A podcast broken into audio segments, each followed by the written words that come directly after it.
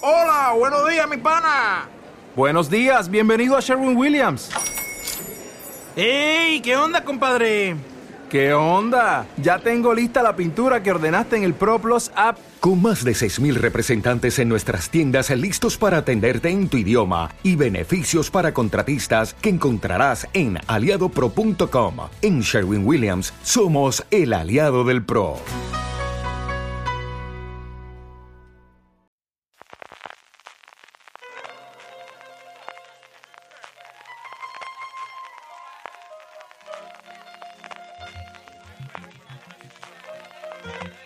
Estás escuchando Fuera de Series con CJ Navas.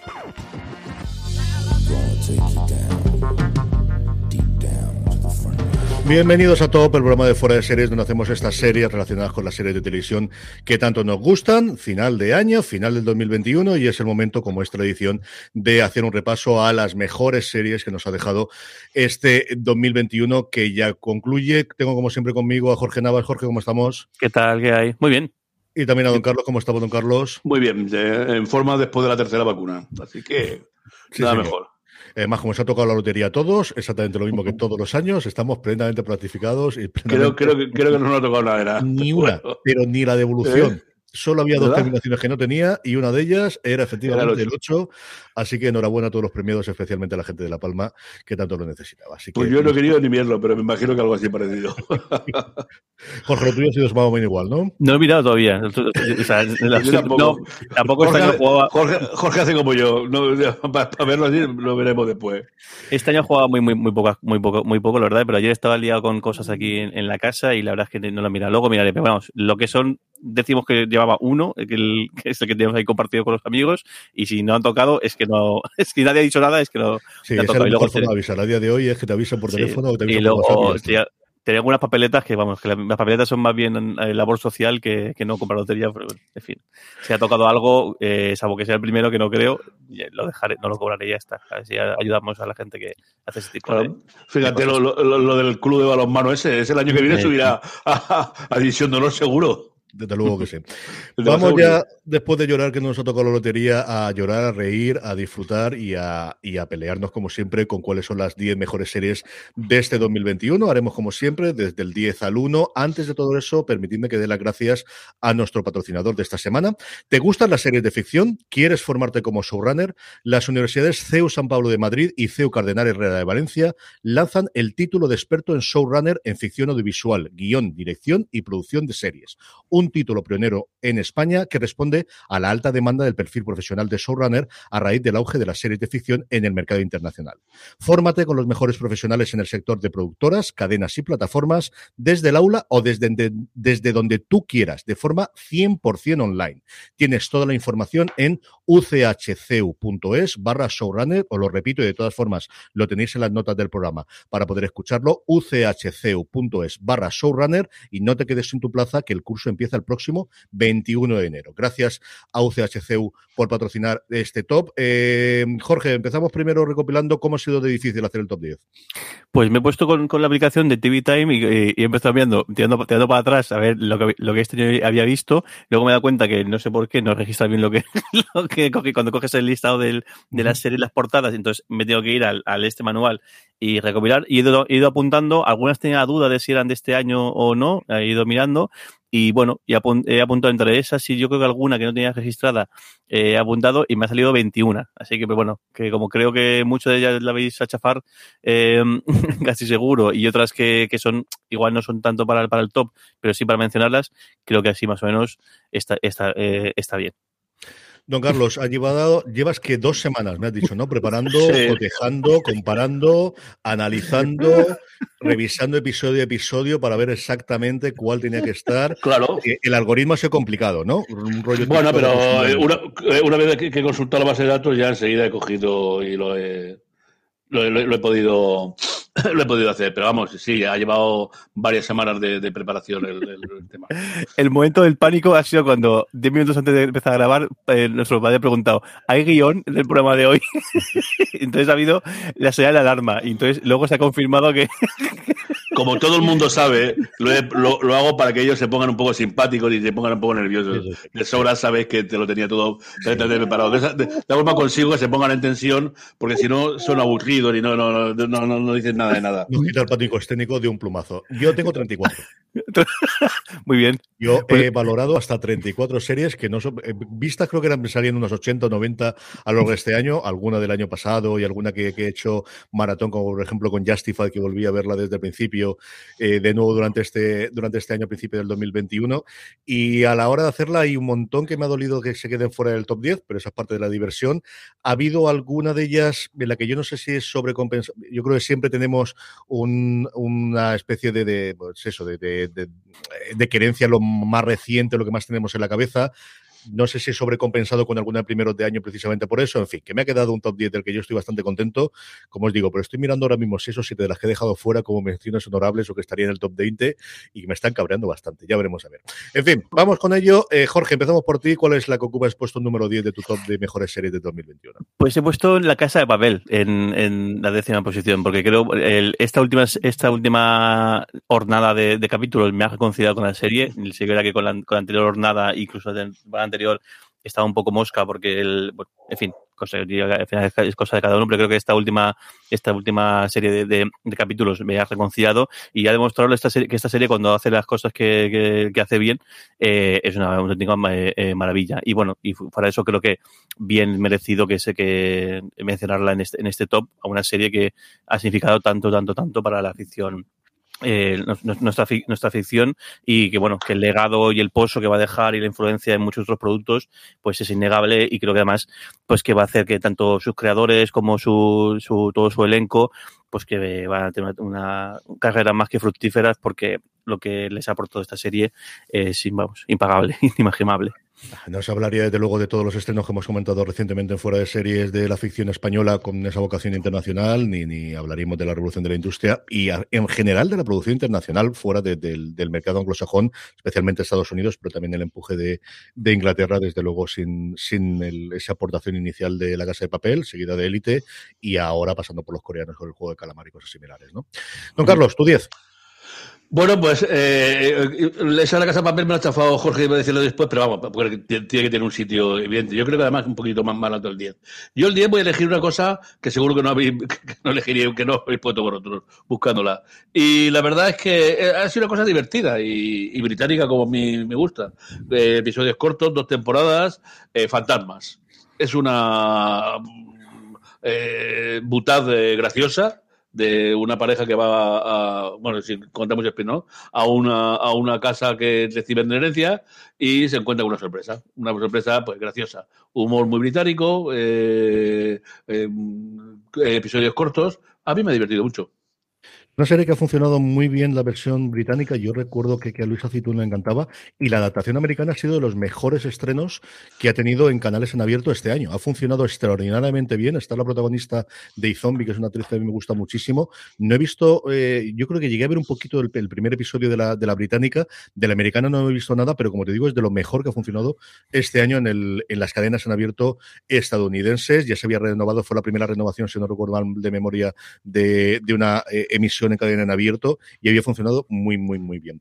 La mía es una serie que empezó en abierto y que ahora está en plataformas en Estados Unidos. Aquí nos llega a través de eh, Sci-Fi o de Calle 13, no recuerdo, una de las dos cadenas de NBC Universal y es la demostración de cómo se pueden hacer todavía series totalmente procedimentales en el que cada episodio cuenta una historia distinta, con una trama horizontal muy bien montada y absolutamente alucinante que esto en su momento estuviese en abierto y es Evil. Eh, los Kings son en esta casa adorados y queridos desde Good, The Good Wife inicialmente, The Good Fighter en una, una, buena, una bastante buena temporada con sus altibajos y con sus momentos, pero Evil en esta segunda temporada y como os digo ya liberados de las ataduras de tener que emitir en abierto porque es uno de los buques insignias de Paramount Plus de la plataforma en Estados Unidos, yo creo que ha... Aquí, aquí está incrementado. en sci-fi. En Sci-Fi, ¿no? Lo, lo que estaba, no recuerdo si era en Calle 13 o en Sci-Fi. La se estrenó, Sci-Fi se estrenó después de todo el estreno en Estados Unidos. Me fascina. Creo que es un trío protagonista maravilloso, que se complementan maravillosamente bien. Y como os digo, yo creo que hay que reivindicar el hecho de que cada episodio tiene entidad. Que sí, que tienes que seguirlos y que tienes toda la trama horizontal de lo que está ocurriendo detrás y que tiene sentido que veas todos los episodios, pero reivindicar el que te cuenten todos los episodios una historia sin tener que esperar al siguiente. Y una historia muy bien labrada, muy bien contada, con momentos terroríficos. Yo creo que de las series, junto con otra que tristemente se me ha quedado fuera del top 10, que más miedo he pasado. Es una serie que le gusta muchísimo ver a mi mujer, pero que tiene que tener el cuerpo de hoy tengo cuerpo para poder ver Evil porque me tira para atrás.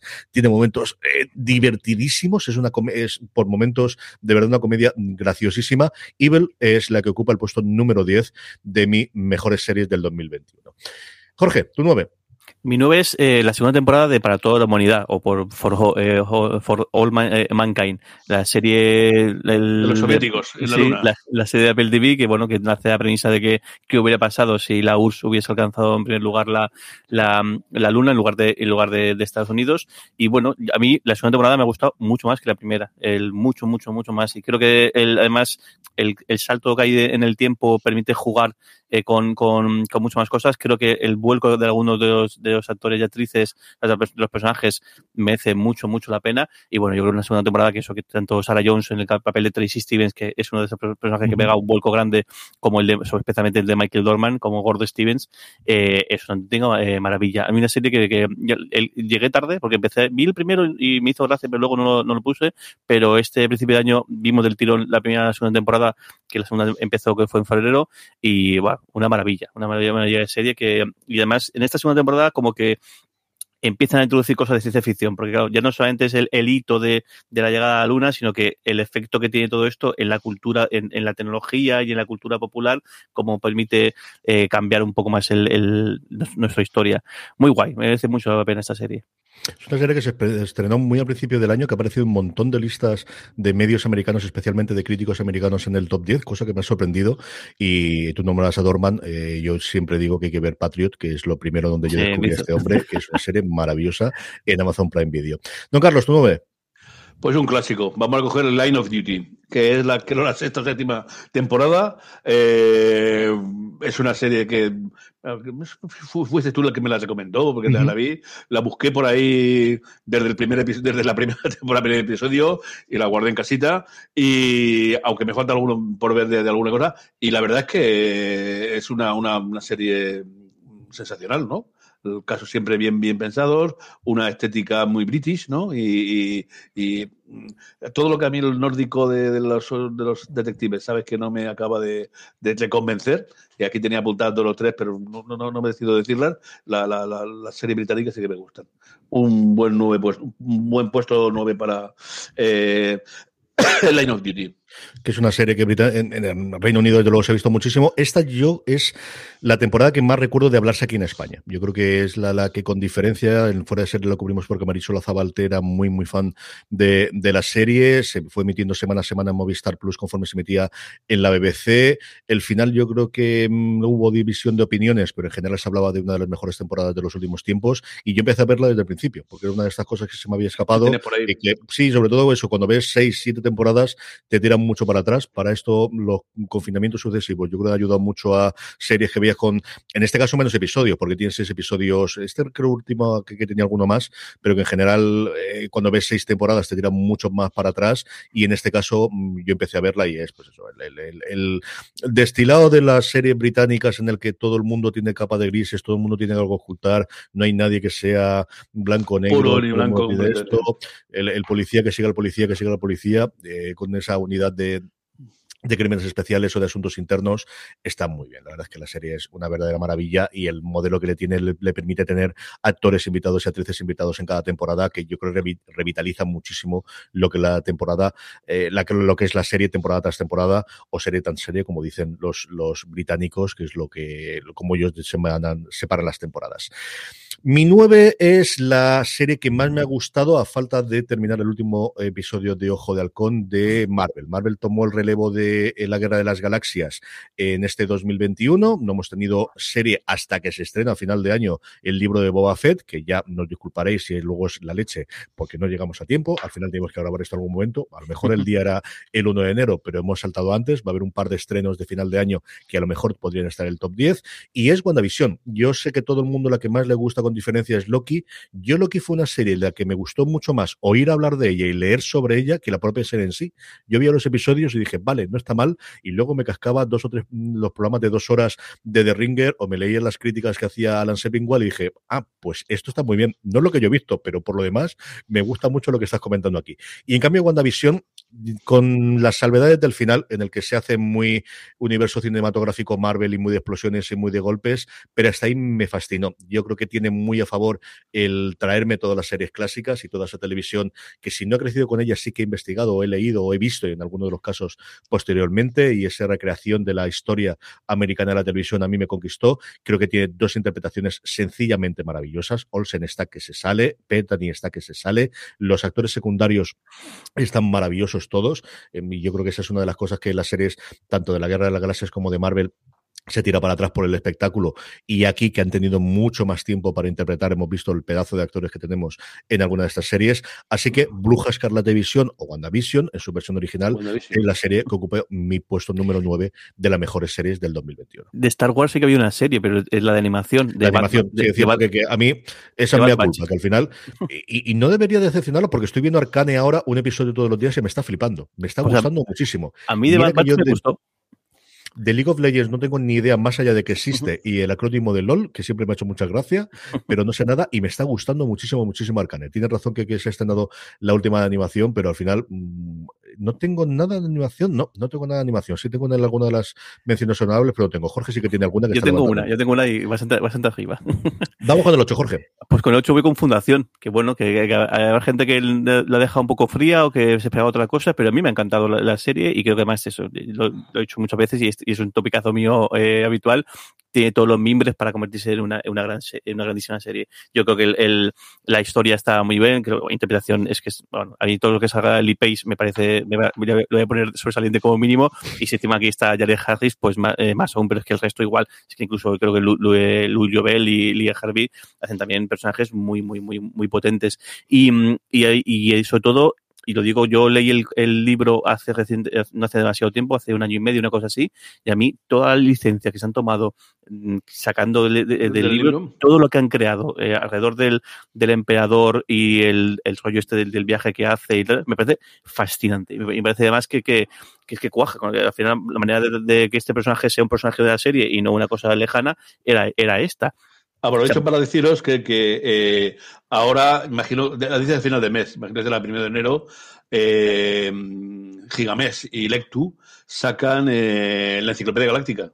Está reflejado todo. La, es, y además un precio muy barato, 15 o 16 euros. No, en, no me, me el otro día la información y fui a buscarla, pero aún no, aún no he salido. Eh, ver, creo que voy a revisar algunos capítulos con, con, la, con este libro al lado para ver si, lo he hecho bien. Quitando el de Jack Vance que, que, que tengo que hacer yo, eh, este parece también uno muy bonito de, de, con todos los personajes. Yo coincido con Jorge que creo que la labor de adaptación de una cosa inadaptable. Había un artículo en The Ringer esta semana de, cómo eh, ya no existe lo inadaptable, eh, hablando de la rueda de tiempo, hablando de fundación, hablando evidentemente de, lo que ocurrió en su momento con Juego de Tronos y hablando también de Dune, de cómo ya todas aquellas sagas, especialmente de ciencia ficción y fantasía, que se consideraban que no se podían llevar a la pequeña o la gran pantalla, a día de hoy todas se pueden llevar, este de, escrito por Ben Lindbergh. Y la otra cosa, eh, comentaba don Carlos lo de la Enciclopedia Galáctica, escuchad el podcast oficial. Hay otro en los que, por ejemplo, el de Succession de última temporada, ni sí ni no, hace cara suiza y hace una cosa rara y no está mal del todo sin pasarse. Este sí es muy bueno. Y me ocurre algo similar. Es decir, lo, está ahí el, el creador de la serie, que a mí es un tío que ha hecho sus cosas, pero sin matarme, pero qué bien vende. O sea, entiendes por qué vende los proyectos, porque qué bien habla, qué bien lo comenta. El podcast está presentado por Jason Concepción, que era una de las dos personas que hacía normalmente las críticas de Juego de Tronos y los podcasts de Juego de Tronos en su momento de The Ringer, que se marchó. Ha hecho el podcast oficial de, de su fundación. Vale muchísimo, muchísimo la pena que lo escuchéis después de cada episodio. Don Carlos, vamos con tu 8. Bueno, por mi 8 ya es el momento de poner algo español, ¿no? Podríamos poner unidad, podríamos poner varios de ellos, eh, podríamos poner la fortuna, ¿no? Pero vamos a poner, eh, en honor a, la formidable interpretación que hace Candela, vamos a poner a Hierro en las dos temporadas. Creo que se rumorea que hay una, podría haber una tercera, ¿no? Pero eh, si no llega con estas dos, eh, estamos, vamos bien servidos de un, dram, de, un tram, de una trama oscura. Le, hubiera faltado el volcancillo ahí en hierro para, para, para, para aparecer, ¿no? Aunque se fuera la palma, ¿no? Eh, oscura y unas interpretaciones magistrales. Eh, se concilia con, con, la, con la ficción española. Y yo creo que es. Siempre se han dejado querer. Yo recuerdo que Álvaro Aníbal hizo una entrevista a Candela Peña y dijo por ella encantadísima de seguir haciendo, que se lo pasa muy bien. Los Coira, los creadores de la serie, están ahora mismo rodando en Galicia eh, Rapa, que es la nueva serie también con pinta noir con Javier Cámara, que ha tenido este año un año espectacular en cine, y especialmente en series con Venga Juan. Y tengo es de las cosas que más ganas tengo de ver, desde luego, en el próximo 2022, porque han dejado la cosa muy, muy alta. A mí me gustó más la primera temporada que la segunda, pero la segunda tiene momentos también, sobre todo por los Yo creo que estaba mucho más claro, me, gustó mucho más, me pareció más miniqueo la parte del, el, del, del, de, los, de los villanos en la segunda que en la primera, pero aún así me lo pasé muy, muy bien con Hierro, desde luego, en esta segunda temporada, que esperemos que no sea la última. Mi 8 es una comedia con momentos dramáticos realmente espectaculares, que también se estrenó a principios de año, que eh, está normalmente barrida en la conversación por Ted Lasso, pero yo creo que hay que reivindicar y es Mythic Quest. Mythic Quest tuvo una primera temporada muy buena, con un episodio individual del que se habló muchísimo, con un cierre de temporada maravilloso, pero es que en esta segunda eh, ha elevado la apuesta. Jorge lo comentaba con eh, para toda la humanidad y yo creo que ha ocurrido exactamente lo mismo en el Mythic Quest. El episodio especial que ya parece que va a ser norma de la casa eh, es brutal y para los aficionados a la ciencia ficción clásica, pues ver a Simov y ver a todos los grandes popes de la esta y Ursula Guin y, metido a los personajes entrevistados con esos titanes y esos gigantes de, de, la ciencia ficción de los años 60 es maravilloso, pero es que la serie luego es buenísima. Tiene momentos hilarantes, tiene momentos dramáticos y qué gran cliffhanger de final de temporada. A mí lo que hace Rob McElhenney me parece un genio absoluto y total. Lo que ha hecho en su momento en Colgados en Filadelfia tiene momentos, a mí es un humor que ni sí ni no, sino todo lo contrario. Tengo unas ganas locas de ver el documental de la compra del equipo de fútbol que ha hecho junto con el otro sinvergüenza con Ryan Reynolds, porque puede ser una absoluta eh, cosa delirante, pero yo creo que donde mejor ha demostrado lo que es capaz de hacer con el elenco de guionistas y con todo alrededor y con todas las problemáticas es en este Mythic Quest y no os perdáis por el amor de Dios el episodio especial de confinamiento, que yo creo que donde mostraron es increíble que es alucinante cómo podía hacer eso. El especial de Navidad está muy bien, o el previo que hubo esta temporada está muy bien, la temporada es espectacular, pero ese episodio intermedio que hicieron en pleno confinamiento es lo mejor que se hizo con diferencia y verá que se hicieron alguna que otra cosa buena en confinamiento. Mythic Quest, dos temporadas más esos dos especiales disponibles en Apple TV Plus, es la octava serie de las, para mí, mejores de este 2021. Jorge, vamos con tu siete. Pues tenía el séptimo Mythic Quest precisamente, así que lo voy a hacer es... Yo, esta no, manía de que tenéis no. de, de no ponerlas, yo no, no entiendo así absolutamente así nada. mola más porque decimos, decimos más eh, distintas en lugar de, de, de, aquí. Así que eh, está viendo a ver si metí, em, empotraba una Argentina eh, pendientes ahí, pero no, voy a, voy a leer la, la, siguiente, que es Hawkeye, que sí que, eh, Ojo de Halcón, que anteayer, anteayer vi el, el anteayer o noche, ahora no estoy seguro, creo que, creo, creo que fue, creo que fue a, ayer. Vi el último episodio y chapó. Yo soy un poco raro y a mí el, la que más me gustó Hawkeye y el siguiente que más me ha gustado es eh, Falcon y el Soldado de Invierno, que creo que a nadie más la ha hecho gracia. A mí, a mí yeah. esa serie que me hizo mucha gracia por...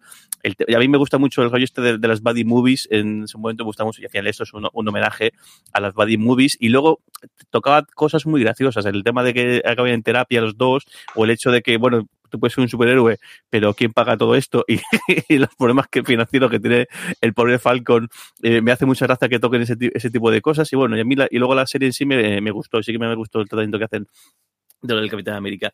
Pero eh, Hawkeye es una maravilla, es una, una maravilla. Lástima que sea tan, tan, tan cortita e increíble también el que haya coincidido en el tiempo algunas cosas que ocurren con cosas que ocurren en la peli, en la peli de, de, de, de Spider-Man. Y, y como, o sea, es, es, una maravilla ver cómo hacen que todas empiezas en, eh, con tanta antelación, todas las piezas encajen y cosas que ocurren aquí te hagan referencias una, unas, unas, unas a otras. Y, y creo que es la serie que más explota el, el la vis cómica, que, que, que, ya de por sí es una marca de la casa de, de, de todas las películas de Marvel, pero aquí donde yo creo que lo explota eh, más aún. Y bueno, las, el que vaya apareciendo personajes de repente, el, el que no sea, acaba siendo cosa mucho más grande de lo que es al uh -huh. principio, qué bien está hecha, qué bien dirigida y bueno, y qué, qué divertida es, sobre todo qué, qué divertida es esta serie. Sí lo es, desde luego que sí. Don Carlos, vamos con tu siete. Bueno, la siete mía era fundación, pero más que nada por darte follón a ti, en lugar de hablar de la misma, que vamos a hablar con, con hablado Jorge. Voy a coger la, que había puesto siguiente también, como ha dicho, como Jorge. Y la siguiente es la mejor, porque es una española también pegadita a esta. Venga, Juan. Esta tercera temporada de, de, de, de cámara, que, que una, una actuación sensacional, una realidad tangible y muy cercana y un, una, una, serie cortica pero sabrosa. Eh, muy buen trabajo y, y, y, mira por dónde me ha quedado la mano de precioso el que esté en las dos series que he elegido españolas pegadas mi 7 es una serie que estuvo inédita en España hasta hace muy poquito. La otra gana gran ganadora de los semi de este año junto con Ted Lasso y es Hacks. A mí Hacks tenía muchas ganas por ver la de Gene Smart, a la que yo disfruté en Legión en su momento. Disfruté como todo el mundo en Mero Fistown y aquí en un papel que lleva como anillo al dedo, que yo creo que no funcionaría sin ella y sin, y no hay que olvidarla, eh, Aim Bender, que es la, la compañera de fatigas que tiene esa joven escritora que por circunstancias que ocurren en el primer episodio se ve obligada, entre comillas, a irse a Las Vegas a colaborar a, con una gran drama de la comedia que tiene un especial diario en Las Vegas, multimillonaria, retirada del mundo del ruido, pero que quiere volver a viejas glorias y a partir de ahí se establece una relación hasta cierto punto de madre e hija, pero sobre todo de iguales y de, y de relacionarse entre sí. La serie va muy de menos a más. A mí me enganchó desde el primer momento, pero especialmente a partir del quinto, en el que el personaje de Inbinder conoce a un chico y vive la noche loca de Las Vegas. Creo que es un episodio absolutamente maravilloso, que además las une mucho las dos. Y antes hablaba del cliffhanger que se queda en Mythic que deciros del que se queda en Hacks. Es una serie que vino prácticamente de la nada, como os digo, que fue el primer gran éxito junto con The Flight Attendant de Estados Unidos de las series de HBO Max propias de HBO Max que no venía de la cadena de producción de HBO, ganadora con tres semis, eh, yo creo merecidísimos el año pasado y que por fin podemos ver, ver aquí en España con subtítulos o no, de eso ya, ya sabéis cómo van las cosas de HBO Max en España, pero el caso es que ya la tenemos entera aquí. Hacks es la séptima serie que más me ha gustado en este 2021. Jorge, vamos con tu seis. Pues mi, mi seis sería Vida Perfecta. Esta segunda temporada y parece ser que, que, última, muy a mi pesar, ya le mucha gente. La serie que, creada y protagonizada por, por Leticia Dolera y coescrita junto con Manuel Burke, que también es uno de los personajes de, de la serie, a mí me, es que me, maravilla. Me parece increíble como eh, la manera de narrar la cotidianidad, aunque una, con una situación un, un tanto eh, peculiar, pero problemas del, del, día a día y situaciones del, del día a día que, pues, que, que, que, que, cualquier persona se puede identificar o se puede sentir eh, próximo a, a, a, lo que ocurre. Y bueno, creo que tanto Leticia Dolera como Celia Frigeiro como Isaac eh, Vilagran lo bordan y luego especialmente Enrique Auker, que bueno, que sigue maravillando papel tras papel. El hecho de que le diera el Goya en su momento eh, como, como actor de relación no fue un, no, no, es casualidad y es que aquí especialmente creo que él, que él lo borda. Una historia eh, tan tierna como, como dura a la vez y una situación situaciones tan, eso, tan cotidianas como eh, como, no sé, el, como alegres por momentos, tristes por otros, como la vida que puede ser de cualquiera. Mm, ojalá hubiese más, haya, más, parece que, que, no, pero bueno, chapo, lo que ha hecho Leticia Dolera con Vida Perfecta. No, desde luego parece que aquí, dicho eso, yo creo que algo más hará dolera para Movistar Plus o para Amazon o para alguna otra plataforma. Yo creo que es una creadora que, desde luego, después del éxito de estas dos temporadas, le va a ir muy bien. ¿Quién le va a decir, después de toda la problemática que tuvo antes del inicio, con cambio de título incluido, a esta serie que al final ha funcionado muy, muy bien? Eh, don Carlos, vamos con tu seis. Venga, vamos con una miniserie. Eh, solo tres episodios para un duelo interpretativo eh, sensacional entre un guardián y un, y un, preso. Condena me pareció una miniserie corta, eh, ajustada a lo que tenía que contar y una, una, una, unas interpretaciones pues eh, impresionantes, ¿no? Eh, ya venía de, de un, de un autor que era que había tenido varios, varios éxitos en, en otras ficciones, pero esta de luego yo creo que ha sido dejarme diga casi seguramente la mejor miniserie del año. Sobre eso tengo alguna discusión, pero bueno, luego lo comentamos un poquito más adelante. Eh, antes de que sigamos, nos están siguiendo en directo lo que estamos emitiendo. Super Choco me dice que Hacks están emitiendo un capítulo a la semana. Disfrutarla, disfrutarla mucho, disfrutarla mucho. Eh, y, Juan, y Juan Fran Bellón, que nos está escuchando, dice que Son Bean está estupendo en Condena, que comentaba Don Carlos hace un momentito.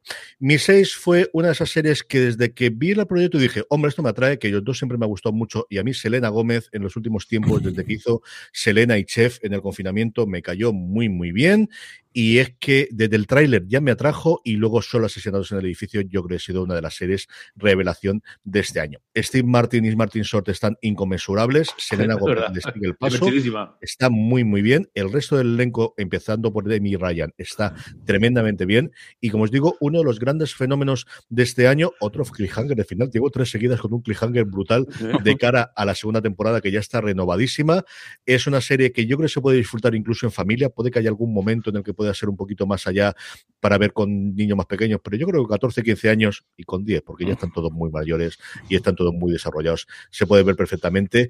Es una serie que nos mantuvo la conversación, que nos alegró muchísimo durante las semanas que tuvo en emisión en Disney Plus. Y eso, solo Asesinatos en el Edificio, es la serie que ocupa el puesto número 6 de mi top de series del 2021. Un absoluto total disfrute ver a esta gente.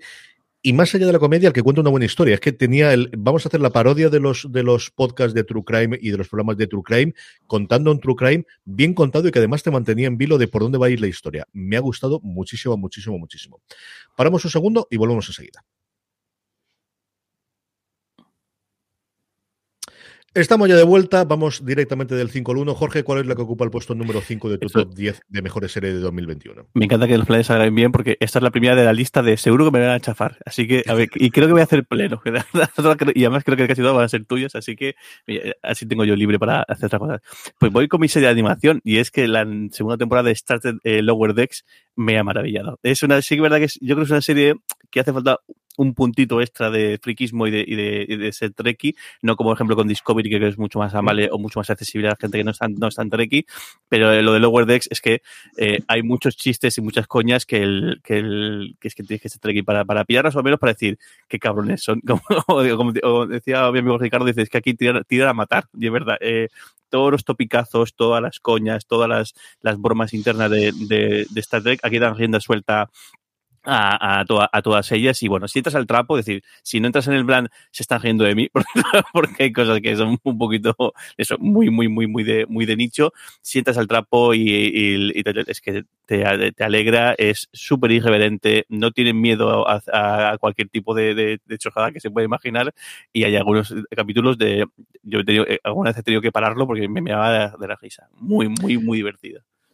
Está mucho mejor la segunda temporada. Esta es otra que de las que ha mejorado mucho de la primera con la segunda. Y me ha gustado mucho el cómo han cerrado en los dos, tres últimos episodios ideas que parecían que eran muy sueltas a lo largo de los episodios del un cierre y también un cliffhanger. Estamos sí. hoy que nos salimos con los cliffhangers. Te dejo un cliffhanger de cara a la segunda. Sí yo, a ver, eh, hacen Star Trek y la veo todo, incluido Discovery, que no me está gustando nada la cuarta temporada. sí, sí nada, yo lo cuento un par de veces. Pero esta, mmm, la primera tuvo algún episodio bueno, esta ha tenido algún episodio malo. El resto han sido muy buenos. Me ha gustado mucho, mucho, mucho la segunda de Lower Decks. Don Carlos, vamos con tu 5. Bueno, la 5 no es una miniserie, pero casi, casi es una miniserie porque eh, solamente se han hecho eh, siete episodios de la primera temporada y es un homenaje a un clásico y mucho más a un clásico que yo sabéis que, que adoro. Ley y Orden, Crimen Organizado. Eh, los siete episodios de la primera temporada que han pasado volando. Eh, con una, además, en esta ocasión, a Christopher Meloni y que volvía por fin a la, a la, serie. Y muy pocas apariciones, desde luego de Mariska Hargitay. Se le ha unido para mí un gran actor de series como es Dylan McDermott, ¿no? que, que, lo hemos sí. visto en infinidad de series, eh, negro, duro, más, más que, que, que los otros Ley y Orden, eh, y yo creo que cumplió perfectamente lo que, nos, lo que nos prometía y merecía, de, de, mi parte, que lo recordara y que le pusiera este puesto. Yo vi el primero y me gustó muchísimo. Y es una sí, de las que tengo ahí pendiente de, porque sé que a Lorena le gusta muchísimo el género y la vamos dejando. Y al final, mmm, si ya tengo poco tiempo yo para, para ver, ya el que veamos conjuntas es una cosa complicadísima. Y es una serie de la que he leído varias críticas que hablaba de lo bien que le había sentado a la franquicia de Ley y Orden, que al final es una de las procedimentales por antonomasia, el tener un poquito más de, de de arco argumental por temporadas, eh, a diferencia del clásico de episodio a episodio. Dicho esto, tengo unas ganas locas de que vuelva la ley y orden, que me lo dices hace un año y no me lo voy a creer. Pero entre la gente que han confirmado nueva, la gente que vuelve, eh, Watterson que el otro día confirmaban que volvía, tengo muchísima curiosidad por ver, igual que me ha ocurrido con CSI Las Vegas este año, por ver qué tal vuelve Ley y Orden. Y este crimen organizado, de verdad que, que lo que vi yo me gustó mucho y lo que he leído sobre ella habla muy bien. Muy bien. Mi quinta coincido con Jorge y es para toda la humanidad. La tenía yo un poquito más arriba porque a mí me fascinó. Me volvió loco todo lo que ha comentado Jorge. Es un salto de calidad con respecto a la primera. Mm, el peor episodio con diferencia es el primer episodio de la primera temporada. Pasar de él a tirar hacia adelante es una serie mayúscula con muchos medios. Mira que hablamos después de la pasta que se han gastado en Fundación, pero aquí también se nota con unas interpretaciones brutales y que si en la primera los creadores eh, encabezados por Ronald de Moore ya te decían de aquí no tenemos miedo a tirar para nada, yo creo que en la segunda temporada es la que te revelan de nadie está a salvo, tenemos clarísimo el plan a cinco o siete temporadas vistas, esto va así y no cuento nada más sobre el final de la segunda temporada porque es spoiler, pero yo creo que además, más allá del spoiler, te cuenta de es una historia mucho más grande de lo que pensabas inicialmente. Esto no se centra en la década de los 60 y en, el, en la Guerra Fría. Vamos a ir mucho más adelante y vamos a hacer cosas muchísimo más avanzadas. A mí me ha alucinado, me encantó a principio de año. Luego han ido estrenándose, yo creo que a principio de año tenía claro que iba a estar el top 10. Luego se han ido estrenando cosas que le han dejado un poquito más abajo en el, en el listado, pero ocupa el puesto número 5 para toda la humanidad. Las dos temporadas las tenéis en Apple TV Plus que se ha consolidado yo creo como una cadena de grandísimos estrenos y lo que nos viene el 2022 y que no puedo hablar todavía, la de una, como os digo, para toda la humanidad, la 5, la serie número 5 en, mi top de mejores series del 2021. Jorge, vamos con tu 4. Pues mi 4 sería otra, otra eh, una, una, miniserie. Y es que yo, eh, lo comentamos otro día en el programa y es que creo que ha sido el año de miniseries, o al menos en, lo que son los premios y denominaciones, donde ves la calidad de verdad es en, en las miniseries. Y en mi caso es Maid, el que aquí se tradujo como la asistenta, o bueno, en, también las, las, las, cosas por bajar, si no me equivoco, la casa por, por Sí, eso está también. yo lo he visto en alguna cosa de creo, creo que en, lo que es España es el asistente, pero luego en la traducción españ la traducción al, al, español que han hecho de, en, otros, en otros territorios es la casa por bajar. Eh, y es que es, es, una, es una miniserie eh, muy cruda, muy dura, muy dura, muy dura de ver, de un retrato de lo que es pues tanto la precariedad como el como la, eh, la violencia, violencia machista, en algunos casos, al principio eh, ves lo que es la belleza de baja intensidad y luego también ves trazas de lo que es la, intensidad eh, de mucho más eh, mucho más intensidad. Eh, un, una miniserie basada en, una historia autobiográfica de una persona que narra su, sus, sus, experiencias y que aquí, aquí lo ves y que bueno es una serie que, que quizás no hay que ver del tirón porque te deja el cuerpo fatal pero creo que merece mucho mucho la pena y está muy bien rodada está muy bien interpretada y mm, yo creo uno de los estrenos de, de Netflix de este año sin lugar a duda. Sí, yo creo que de las que mejor ha funcionado, dejando aparte el fenómeno del juego del calamar. Yo que comento todos los viernes en streaming el listado que ahora da Netflix de lo más visto, era la serie más longeva que había a final de año. Llevaba más de 10 semanas en el top 10 de, España. Aquí es un boca oreja que ha funcionado, yo creo, lo más parecido, pero aquella creo, creo que fue mucho más fenómeno, fue el año pasado eh, el Gambito de Dama, pero esta está teniendo muchísimo más recorrido del que yo creo que originalmente se podía tener en la serie y ella es fascinante. Sea, ella desde The Leftovers ya me encantó. En lo poquito que salía se comía la pantalla en eh, Once Upon a Time in Hollywood y aquí es por fin la, la gran serie que le puede dar, yo creo que una carrera a esta mujer eh, tremendamente longeva, mucho más allá de ser la hija de, de, Matt Dowell, que también sale y que es la primera vez que comparte pantalla. Sí, quiero decir justo eso que encima con la particularidad de que madre e hija son madre e hija en, en, la, en la, vida, la vida real. Que bueno, Andy Matt Dowell hace un papel muy, muy estafalario, pero que lo hace muy, muy bien, también con sus momentos muy, muy muy, muy chulo, pero lo que hace ella, ella eh, Margaret eh, Quayle en esta serie es mayúsculo. Una, un portento, portento, Es un pedazo de actriz y de esta que la cámara la quiere. O sea, tiene sí, un es imposible dejar de mirarla. Es una cosa espectacular lo de esta mujer. Don Carlos, vamos con tu cuatro. Por estado donde, pero venga, voy a poner aquí a esta porque si no me la voy a zafar, así no me la zafáis. Mare Oyston. Eh, seguro que la tenía por otra narrativa. Yo también la tenía narrativa, pero así, así no me la zafáis. Mira por dónde. Eh, no, no llega a ser una miniserie, es un poquito más de, que miniserie, ¿no? Y una interpretación, eh, bueno, eh, espectacular, ¿no? Tiene que ganar todos los premios que hay para una, una historia durísima, ¿no? Triste y que te deja al final un sabor de boca, ¿no?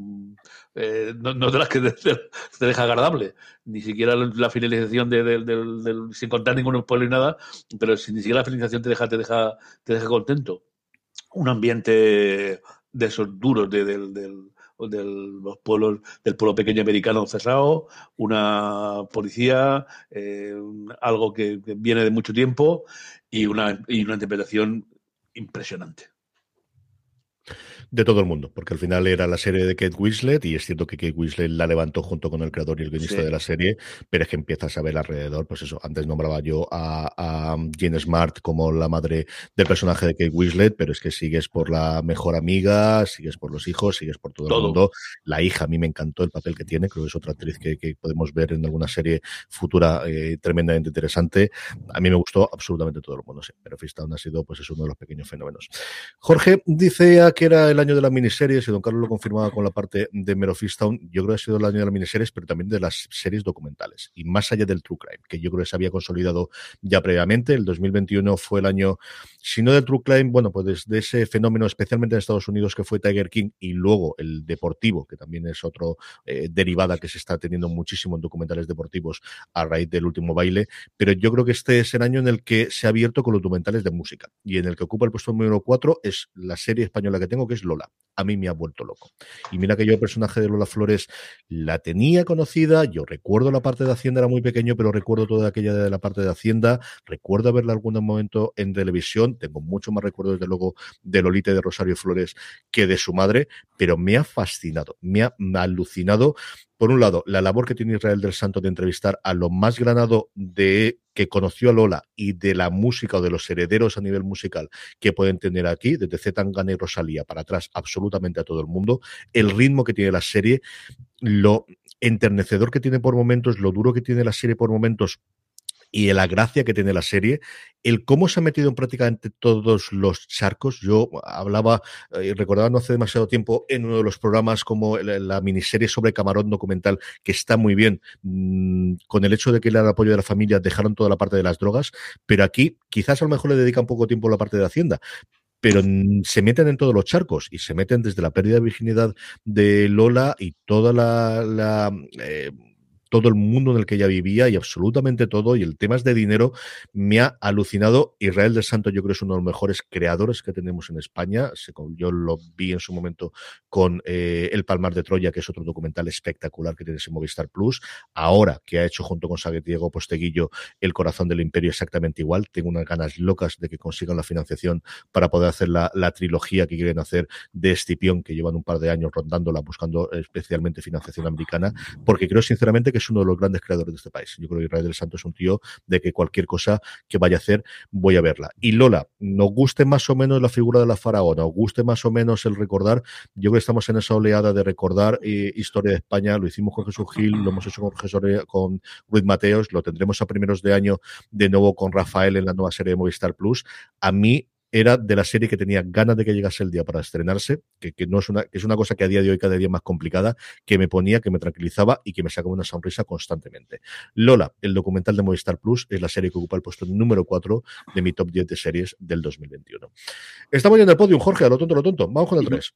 Pues el 3, que realmente era mi, era, era mi 2, ahora luego a ver eh, cuál meto por, por, aquí. Y hablabas tú de, de series que te sacan una sonrisa y sin lugar a dudas yo creo que, que la serie con la que más he disfrutado y que más sonrisas me ha sacado este año ha sido Trying, esta serie de, Apple TV Plus, que aquí está eh, traducida como, eh, como ciclos, de esta pareja británica que decide adoptar un, adoptar una, un, a un niño, una, una niña, eh, creada por eh, Andy Walton, interpretada por Esther Smith y por Rafe Spall, y a mí es que me parece una maravilla, y no me voy a cansar de recomendarla porque es una serie eh, súper sencilla, al final es eso, una pareja eh, de treintañeros que debido a que no pueden tener hijos pues deciden adoptar. Y cómo es, todo lo que ello implica tanto eh, las relaciones con, la, con, los amigos, con la familia de tanto de, una como, de, como del otro, que son también bastante pe, eh, peculiares. Y es una serie eso, que con situaciones hilarantes, con eh, momentos eh, súper tiernos y muy bien eh, el, interpretada por, por, ambos y que bueno, que las recomiendo, son, eh, son cortitas eh, las temporadas, y capítulos también cortitos. Si necesitáis un, un revulsivo, una serie, decir, venga, voy a ver algo que sea así bastante light y que me haga, que me haga gracia, eh, No, no lo perdáis, por favor. Tragin en Apple TV Plus. Otra más de Apple TV Plus, que tenemos unas cuantas. Antes, Juan Fran Begollón, eh, alguno de los comentarios que tenemos en directo, Juan Fran nos decía que es que ni un episodio ni trama mal en la segunda temporada de Para toda la humanidad. Totalmente cierto. Noel eh, Manzalópiz nos dice, gran serie la vivimos en dos días mi padre y yo con Mero Fistown. Y luego Luis Ramos, al que mando un abrazo muy fuerte de aquí, que hace un porrón que no hablamos, nos dice que es la primera vez que nos pillan ondas en directo. Es que la diferencia horaria tiene estas Es cosas. grande, es grande. Yo creo que tiene o, o está madrugando o es que está por aquí por España, porque son las 11 cuando estamos grabando esto en directo. No está. Felices fiestas, igualmente Luis Ramos, Libros para Emprendedores, uno de los grandes podcasts en habla hispana que podéis encontrar desde luego. Don Carlos, vamos con tu tres. Bueno, pues la 3 es una... una eh, leí un artículo hace muchísimo tiempo de, de- algo que me pareció una cosa maravillosa, ¿no? Eh, cómo a- a- en Estados Unidos habían ayudado a, a huir a gente negra hacia, hacia el norte, hacia el norte de Estados Unidos y hacia Canadá, y cómo esa organización tenía un nombre delicioso. Así que cuando vi la serie, eh, 10 capítulos eh, me han parecido eh, pocos, eh, un poco largos, eso sí, una hora cada uno de ellos, pero el Ferrocarril Subterráneo me parece que es una serie impresionante. Una serie dura. No- aunque tiene sus momentos tiernos, no deja de ser, deja de ser una serie dura y violenta a veces, ¿no? Desde el- todo lo, lo- lo- bueno, no vamos a contar nada más de lo que pasa, pero desde el principio, desde, el prólogo prácticamente, pues se muestra escenas muy duras de esa gente que huía de la esclavitud y la, la que les ayudaba con ese nombre tan, tan, tan evocador del ferrocarril subterráneo a través de, de- la zona. Eh, en Amazon, mm, 10 episodios que los pusieron todo de golpe, yo creo que merecería la pena verlos uno a uno y con cierta tranquilidad. Es una de las cosas que más cabreaba la crítica americana, que unánimemente la ha tenido en el top 10. O sea, esta es una de las series que yo no he visto una sola puñetera lista en la que no metiese, y normalmente en el top 3 de sus series a, a The Underground Railroad o El Ferrocarril Subterráneo, la adaptación de, de la novela. Yo recuerdo cuando salió, porque fue un pequeño fenómeno editorial en Estados Unidos, la novela de Colson Whitehead, que contaba, como decía don Carlos, esa cosa Pero histórica. yo me acuerdo de haber visto un artículo en una revista de Claro, historia, que era- tiempo. Y lo que inteligentemente hacía este hombre era combinar esa cosa real que existió en su momento, que era esa organización clandestina de ir guardando las casas, con un elemento fantástico que era, no, eh, vamos a hacer que el ferrocarril fuese de verdad, que es una cosa que cuando te dicen inicialmente es una absoluta locura y lo refleja.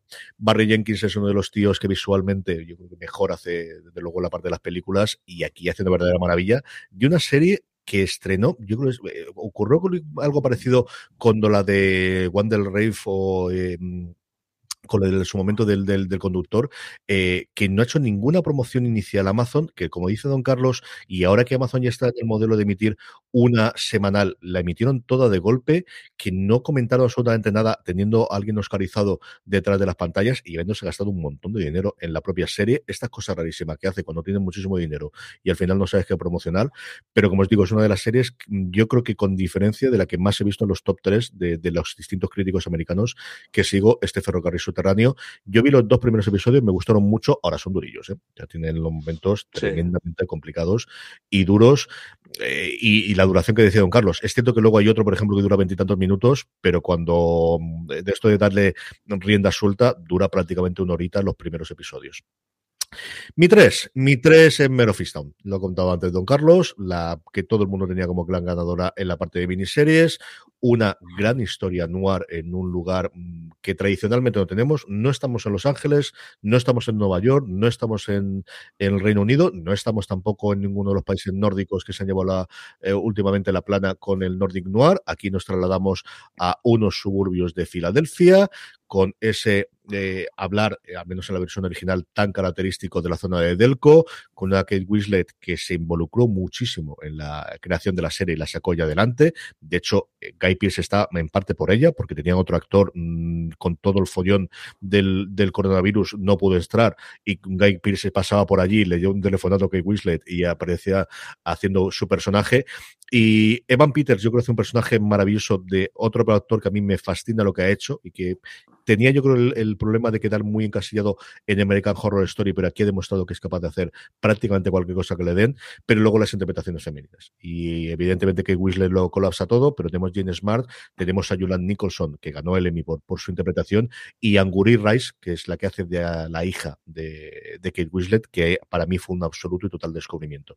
Y luego un grandísimo caso y una grandísima resolución y como tienen que terminar, yo creo, las historias de Noir de has tenido una conclusión que te deja más hecho polvo que si no la tuvieses. es el momento de dejarte absolutamente, pues desde los tiempos de Chandler, que esto es exactamente igual, sí, se resuelve y casi mejor que no se resuelva. Vaya desastre, vaya follón.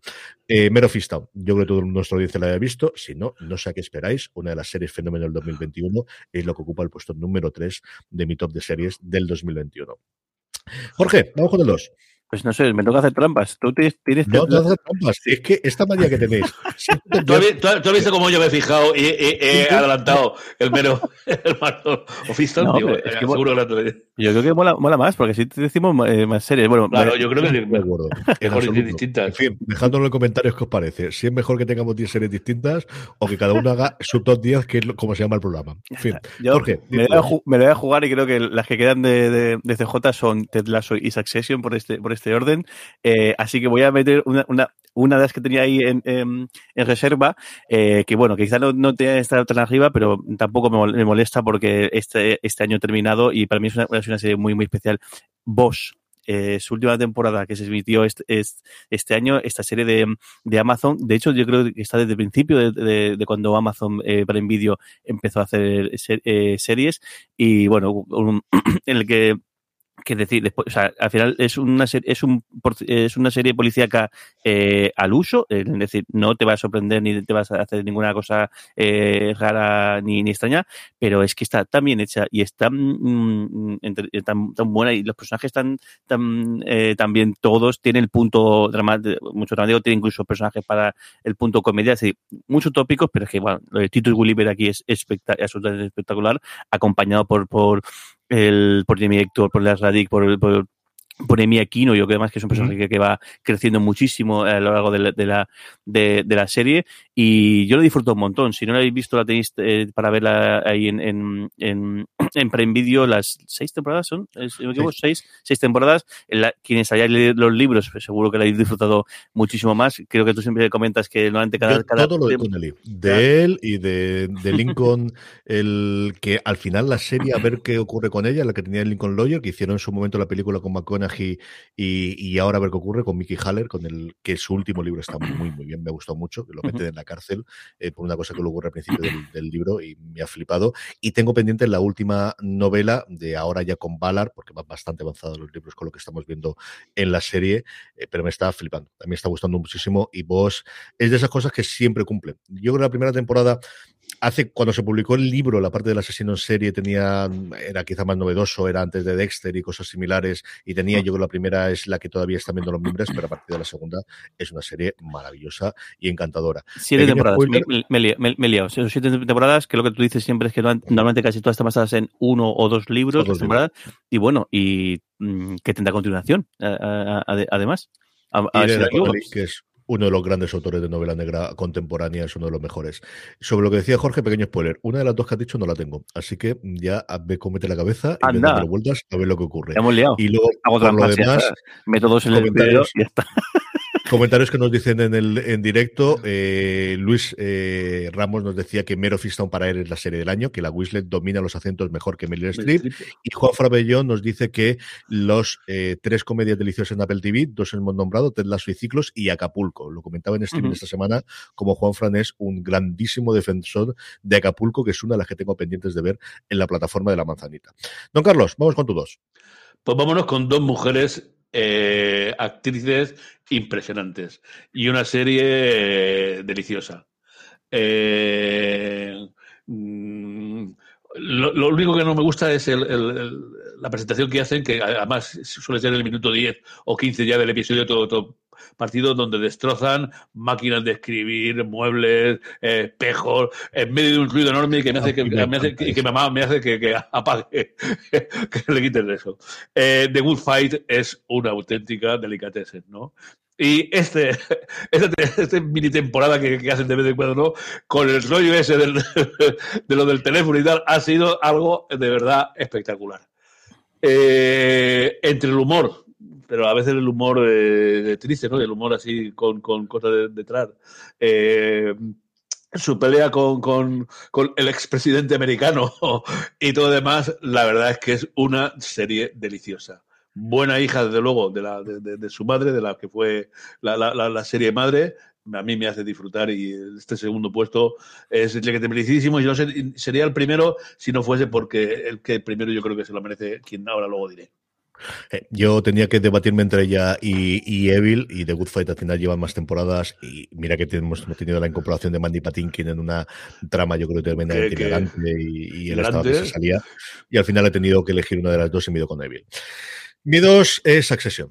Y yo sé que va a extrañar a todo el mundo, empezando por Jorge, que quería ver la carita que ponía cuando lo dijese aquí. ¿Y qué voy a comentar? Que no he comentado ya de Succession. ¿Es la mejor comedia con tintes dramáticos o mejor drama con tonos de comedia que hay en emisión a día de hoy, sin ningún género de dudas? Su tercera temporada eh, que tuvo, yo creo los, los males que normalmente tiene después de una primera muy buena, de una muy buena primera temporada, pues yo qué sé, cosas como el cuento de la criada o eh, quizás la primera que me viene a la cabeza, que la segunda temporada se le mira muchísimo más con lupa y se le comenta mucho más. Succession yo creo que ha tenido esta tercera. Yo creo que el fenómeno se fue larvando durante la segunda temporada, lo dio sobre todo el llevarse todos los semi. La pandemia yo creo ha permitido a mucha gente que no vio las dos temporadas verlas ahora y estar esperando la tercera. La cobertura que se ha hecho en medios especialmente americanos ha sido brutal. O sea, en The Ringer tenían hasta tres programas en podcast analizando la serie.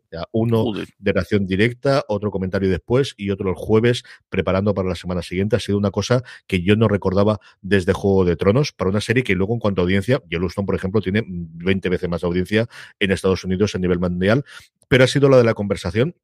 Sí es posible que los cuatro primeros episodios volviesen a dar muchas vueltas, pero es que cuando la serie es buena no hay otra que se le compare. Es sencillamente despapullante. Los últimos episodios pasan de eh, la mejor comedia que yo he visto, el mejor episodio cómico que yo he visto este año, la cosa más dura y mira que estás viendo dinero por todo demás, pero el cumpleaños de Kendall es de las cosas que te hacen y, decir, ¿por qué estoy sufriendo por esta persona que tiene absolutamente todo lo que pueda tener y aún así me está dando pena?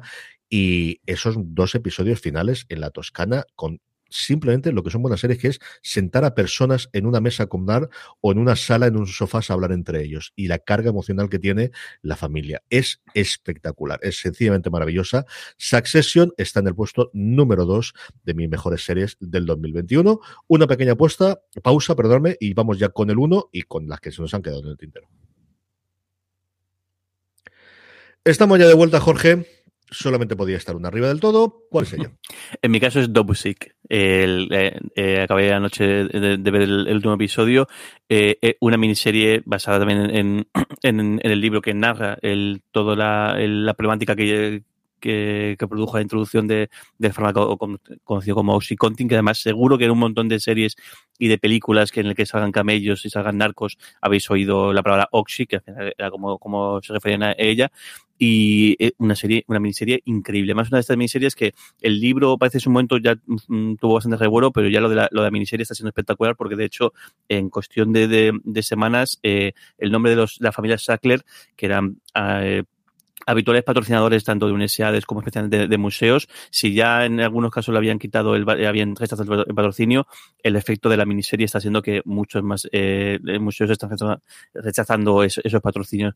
Una, o sea, de estas miniseries, si antes decía que el que Tragin es un, te saca sonrisas, vos es entretenimiento, estas series de esas series que que te, que te la realidad, te muestran una historia, bueno, al final siempre, siempre dramatizada o siempre guionizada, pero algo que ha ocurrido, ya más no, no hace mucho tiempo, bastante reciente, y una de esas cosas que ojalá ese tipo de series hagan que nunca más vuelva a ocurrir. Es espectacular, además, cómo tocan todos los palos, porque no solamente es los efectos en sí de la droga, eh, de este fármaco, eh, y te cuentan es, efectivamente, en, en, está centrada en en un, pueblo de los Apalaches, en, un pueblo minero, y les, los efectos que tiene sobre la población, sobre el médico que empieza a, eh, a recetarla, la propia empresa como la desarrolla, el, los intereses que hay detrás, las acciones comerciales, y al final que, que el, tan, tan tan agresivas en, en- para, a la hora de, de venderlo, como luego toda la investigación y toda la gente que intenta eh, pararle los pies a esta, esta droga y luego el efecto que tiene devastador en tantos sitios. Increíble Michael Keaton, como la interpretación que tiene es espectacular, pero es que luego el resto del elenco también. O sea, Rosario Dawson también el, el, está muy, muy bien, pero claro, Peter, Skargar, eh, Michael Stuhlbarg lo hacen in- increíble y Caitlin Dever, que es la, la, la más joven que hace el personaje de, de, Betsy, que es uno de, los personajes clave de, la, de la serie, están de 10. Y una serie, eso, quizá también por momentos muy dura de, de ver, pero creo que realmente merece la pena por, por eso, por aprender y eh, señalar a, aquella, a esta, esta gente y aquello que, que hizo y ojalá ese tipo de, de trabajos haga que nunca jamás, se, o sea, que se cambien las cosas para que nunca jamás vuelva, vuelva, vuelva a ocurrir y que y crear conciencia, que al final siempre decimos el lo visual pues genera muchos beneficios, genera mucho divertimento, pero que si encima es, capaz de generar conciencia y, y generar el, el, que esto nunca más puede volver a pasar, pues chapó. De 10 esta serie, espectacular lo de esta serie, de verdad. Es la primera que se centra, yo creo, que lateral. Es decir, yo lo conocía especialmente en no ficción. Yo recuerdo Bourdain tenía un episodio brutal en los alrededores de Boston contando la, la pandemia. Es que al final realmente era, No, sí, era tal esa parte y la, cómo había poblaciones completas devastadas por, por, el, por los fármacos, especialmente por el Oxy. Cuando se acababa el Oxy, escalando las distintas drogas que había. Yo no le hubiera dedicado bastantes programas a, a llevar el, el comentario y luego ficcionado en varios, incluido en Bosch. O sea, yo recuerdo en su momento una de las novelas Goliath que también. que lo Mm. hemos tenido y es algo que, que ha habido recurrente, pero sí que el, el centrar y el contrar, yo creo especialmente, igual a las- los americanos yo lo tenía mucho más presente, pero especialmente para el público español, yo creo que es la primera que, que te comprende toda la historia de, de- de cómo fue el desarrollo del fármaco y esa, mm, bueno, pues esa venta mm, absolutamente brutal de, de, de impulsárselo a los médicos con, con las comisiones y con el dinero que les daban para que lo, lo recetasen a los pacientes mintiendo directamente sobre los efectos secundarios que sabían perfectamente que Don Carlos, vamos con el 1. ¿Cuál es tu serie favorita del 2020? Bueno, pues el 1 lo merece por, por, por la propia serie, pero además es una apuesta muy original. No, no es una miniserie, eh, no son capítulos, son cinco grandes eh, eh, partes eh, y ni siquiera corresponden a lo mismo. Van Grove, Lovers Rock, Rojo, Blanco y Azul, Alex Whittle y Educación mm, corresponden a cinco obras maestras dentro de Small Aches. La serie dirigida por Steve McQueen, que yo creo que se ha emitido en Movistar aún. eh, de vez en cuando veo que, que se emite y que no, no debería perder. Los hechos eh, rozando en algunos casos el racismo, en otros casos pues el- alguna problemática eh, de, los barrios eh, obreros eh, de la comunidad negra, sobre todo en Londres, entre los años 60 y 90. Una serie eh, cuasi histórica con unas grandes actuaciones y un documental histórico sensacional. Sí, señor, es otra de las que también está en el listado arriba. Es una serie curiosa porque había sido nominada, yo lo he visto en varios listados de, de películas, cogiendo cada episodio como si fuese una película sola y me lo presentaron a varios premios y eso causó yo, yo es una de las que tengo pendiente, de ver Axe, a ver si me pongo con ella, que es una de las que tengo ahí en el listado. Mi uno, Jorge, ¿quieres adivinar? Pues no, no estoy seguro. No, no, no. No, No, es venga. una serie, lo comentaba de Small Axe hace un segundo, que está en todos los top 10 de cine, no sé exactamente por qué, casi todos los que oigo, y es lo que a mí más me ha tenido pegado a la televisor, y mira que son tres episodios, de los cuales algunos se van más allá de las dos horas perfectamente cada uno Sí. de ellos. Lo de los Beatles, ¿no? De, de No hay verdad. nada que me ¿Eh? haya alucinado, que más que The Beatles Get Back. Beatles, claro. porque voy a Y es, pues, todos los que me oís desde hace tanto tiempo, nos escucháis, sabéis lo que a mí me gusta, el cómo se hace la salchicha, el cómo se hace la trastienda. Y eh, es que va a ser complicado que se pueda tener, pues eso, el, baúl de los tesoros. Es que es el puñetero baúl de los tesoros de cómo estaban esas grabaciones hechas, de cómo estaba el vídeo y el audio desde la época, desde el año 69, solamente lo que se, se utilizó en su momento en Let It Be, que fue tan, pues eso, tan criticado en su momento la película que hizo y lo que ha sido capaz de hacer es que me parece sencillamente alucinante. Yo mm, iba con expectativas como os digo, porque al final era, bueno, que se ha encontrado esto de aquí, que lleva trabajando desde hace un montón de tiempo Peter Jackson en ello, que además Peter Jackson es muy fan, yo Peter Jackson con sus cosas, sí, el Señor de los Anillos sí, el Hobbit menos, las otras cosas ni fu ni ma, pero bueno, si dicen que es muy fan y tiene tiempo y tiene medios, seguro que lo, al menos lo podrá hacer. Fue ver el tráiler y dije, madre de Dios, ¿esto qué es? ¿Qué mira qué cosas caras hay ahí, pero qué bien se ve. O sea, qué, qué, qué, cómo, se, cómo funcionaban de bien las cámaras de cine del 69, que era una cosa, y es que visualmente es espectacular. Esa decisión de no tener ninguna narración y ni ninguna persona que comente, todo solamente con los textos, pero lo que te ayudan los textos, más allá de los 10 primeros minutos que tiene de ese, ese recorrido de la banda más importante de toda la historia contada solamente en 10 minutos y de cómo en 6 años hicieron toda la música que sigue, sigue escuchando 50 años después y a partir de ahí esos momentos, esos instantes, esos de, de, quedarte con la boca abierta. ¿no? Yo, es decir, el momento de Get Back de Paul McCartney es es increíble. Es un, mm, pues eso, un genio creando. Y, y, no es fácil encontrar el metraje de ese instante y de ese momento de verlo. No tenemos nada con eso de, de los grandes genios de la humanidad y que se prestasen a ellos, ¿no? Y, Get Back, mm, sí, que son siete horas, y yo ya lo sé, ved, de Beatles Get Back, que soy más aficionado a los Beatles, menos más aficionado a los Beatles, os gusta más o menos su música. Si os gusta una buena historia y el cómo se hace, las tensiones artísticas, el ver no tanto la pelea, sino la diferencia de criterio, el cómo alguien tiene que tirar del carro, ¿no? El cómo McCartney de se nos ha muerto el, el, manager, el que al final estaría aquí normalmente haciendo toda la labor y alguien tiene que hacerla y yo no quiero hacerla porque sé que me voy a enfrentar con vosotros, pero alguien tiene que ser el jefe porque el jefe ya no está. Alucinante. The Beatles Get Back es la serie que ocupa el puesto número uno de eh, mis series favoritas del 2021 y me ha costado, ¿eh? que he estado moviéndola ya esa Accession un montón de tiempo, pero al final ha tenido que ser The Beatles Get Back. Estas son las que teníamos las 10, pero había alguna que otra más, ¿no, Jorge? ¿Tienes sí, por ahí para? Bueno, me, me he chafado cuatro que tenían previstas, eh, Hierro, Memphis Town, Succession y Only Martes in the Building, y luego las que tenía yo ahí de reemplazo, eh, tenía Cobra Kai, que como se emitió el día 1 de, de, de enero, eh, entra, y que a mí, o sea, totalmente entregadísimo a esta serie. Tenía Ted Lasso, que yo pensaba que iba, iba a empotrarla por ahí en medio, pero al final me la he quitado. Que quizás sí que es verdad que la primera temporada eh, ha sido mejor o fue más sorpresa que la segunda, pero, sorpresa, la, sin duda. pero, la, la, pero que no así ha sido una serie, ha sido una temporada eh, sobresaliente. Tenía Y de, de Last Man, que muy a mi pesar me parece que no va a tener eh, más allá porque nadie tampoco nadie la quiere rescatar que a mí me parece una, una adaptación muy buena del, del, del cómic y que y que más que la había que estar hecho con mucho, mucho cariño, una pena que, no vaya a de continuación. Tenía Falcon and the Winter Soldier, que como digo, yo soy de los pocos locos que, que sí que le, que le, ha gustado.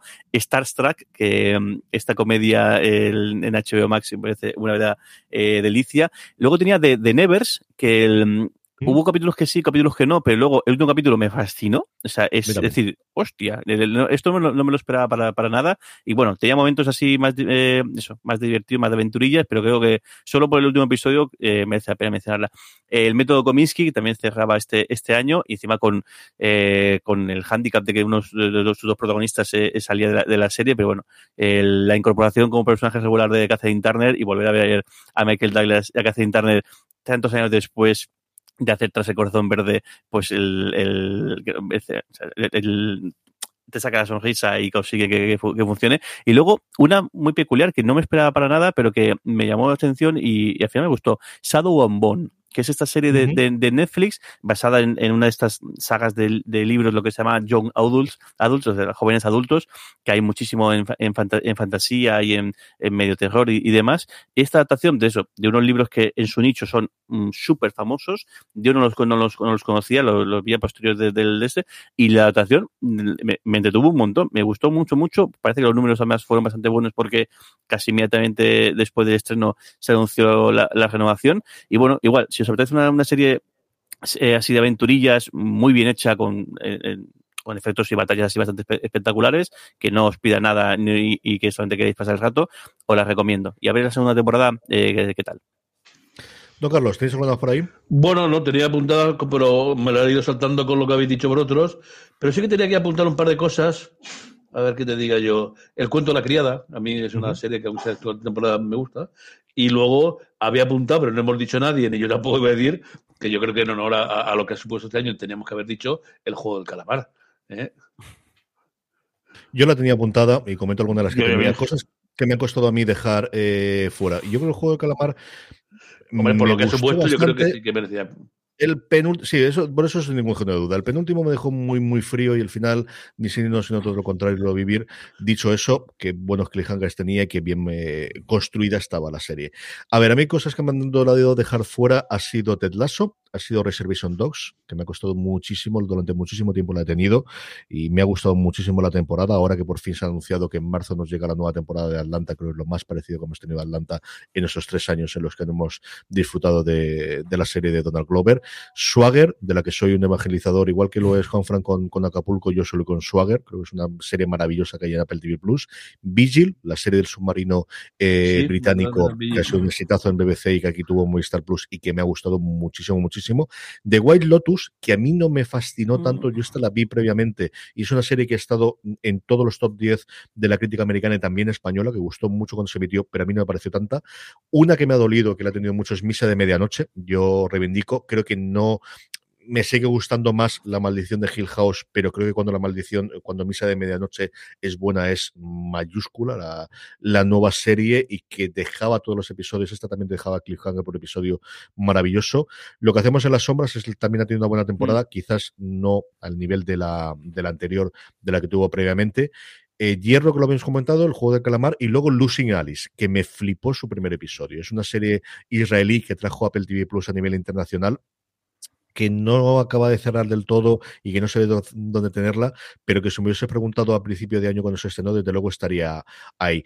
Y luego yo coincido contigo con The Nevers, Physical, por reivindicarla también otra en Apple TV Plus, Hmm. que a mí me gusta Uf, mucho. Y mira que Ross Byrne yo le cogí muchísima manía en su momento, en lo primero que lo vimos en la pequeña eh, pantalla en, Dama, ay, señor, Dama Gis, ¿no? en Damages, A mí también me pasa igual. con Glenn Close y con el paso del tiempo y aquí me ha encantado, me ha gustado Sí. mucho. Luego, eh, hablando de series documentales, esta cosa tan rarísima llamada New York City Epicenters 911 rayita 2012, un medio que es la cosa de Spike Lee, que cuando es buena es espectacular. Billions, que he disfrutado mucho con su última temporada, con sus altibajos, pero Billions ya sabes lo que, lo que te da después. Monsterland, que es la, la serie que estrenó XN, que se había estrenado hace dos años en Hulu, de episodios independientes de terror, que no estaba mal del todo. No hay perfectos desconocidos, que a mí me ha gustado bastante más, yo creo que a la, que a la media. Y luego American Horror Story, esta última temporada, la primera mitad eh, a mí me ha gustado mucho. La segunda, que es más de alienígenas, me ha gustado menos, pero la primera sí. Y luego cosas que tengo pendientes de estrenos finales que no ha ido, más allá del libro de Boba Fett que no se acaba de estrenar, Venga Juan, que ya lo ha comentado Don Carlos, Station Eleven y la asistente, que las tengo pendientes de ver y yo creo que podrían estar, In Treatment, que me bajé de Cierto. ella en torno al segundo o tercer episodio, Arcane, que estoy flipando con ella ahora, y me queda la gran incógnita de qué ocurrirá con el libro de Boba Fett, pero yo creo que la trataremos al final a todos los efectos como sea el 2022, eh, que la tenemos. Eh, con esto terminamos este top. Gracias a todos los que nos habéis visto en directo cuando emitimos. Eh, haremos otro especial a entrada del año del 2022 con las series más esperadas para el 2022. Uno o dos. Veremos si combinamos los las nuevas series con las nuevas temporadas o si hacemos dos por separado. Ahora luego lo discutiremos y lo vemos. Hasta el próximo programa, Jorge. Un abrazo muy fuerte. Un abrazo fuerte. Don Carlos, un abrazo muy fuerte. Un beso. Mi agradecimiento a nuestro patrocinador de esta semana, al título de experto en showrunner en ficción audiovisual, guion, dirección y producción de series. Ya sabéis, uchcu.es barra showrunner para toda la información. Tenéis el enlace en las notas para tenerlos. Eh, Frankenstein que nos pregunta si colgaremos el listado. Sí, como siempre hacemos en todos los programas, lo tenéis después en la entrada que haremos en fuera de series.com. Como os digo, gracias por escucharnos, gracias por estar ahí. Recordad, tened muchísimo Cuidado y felices fiestas. Hasta luego.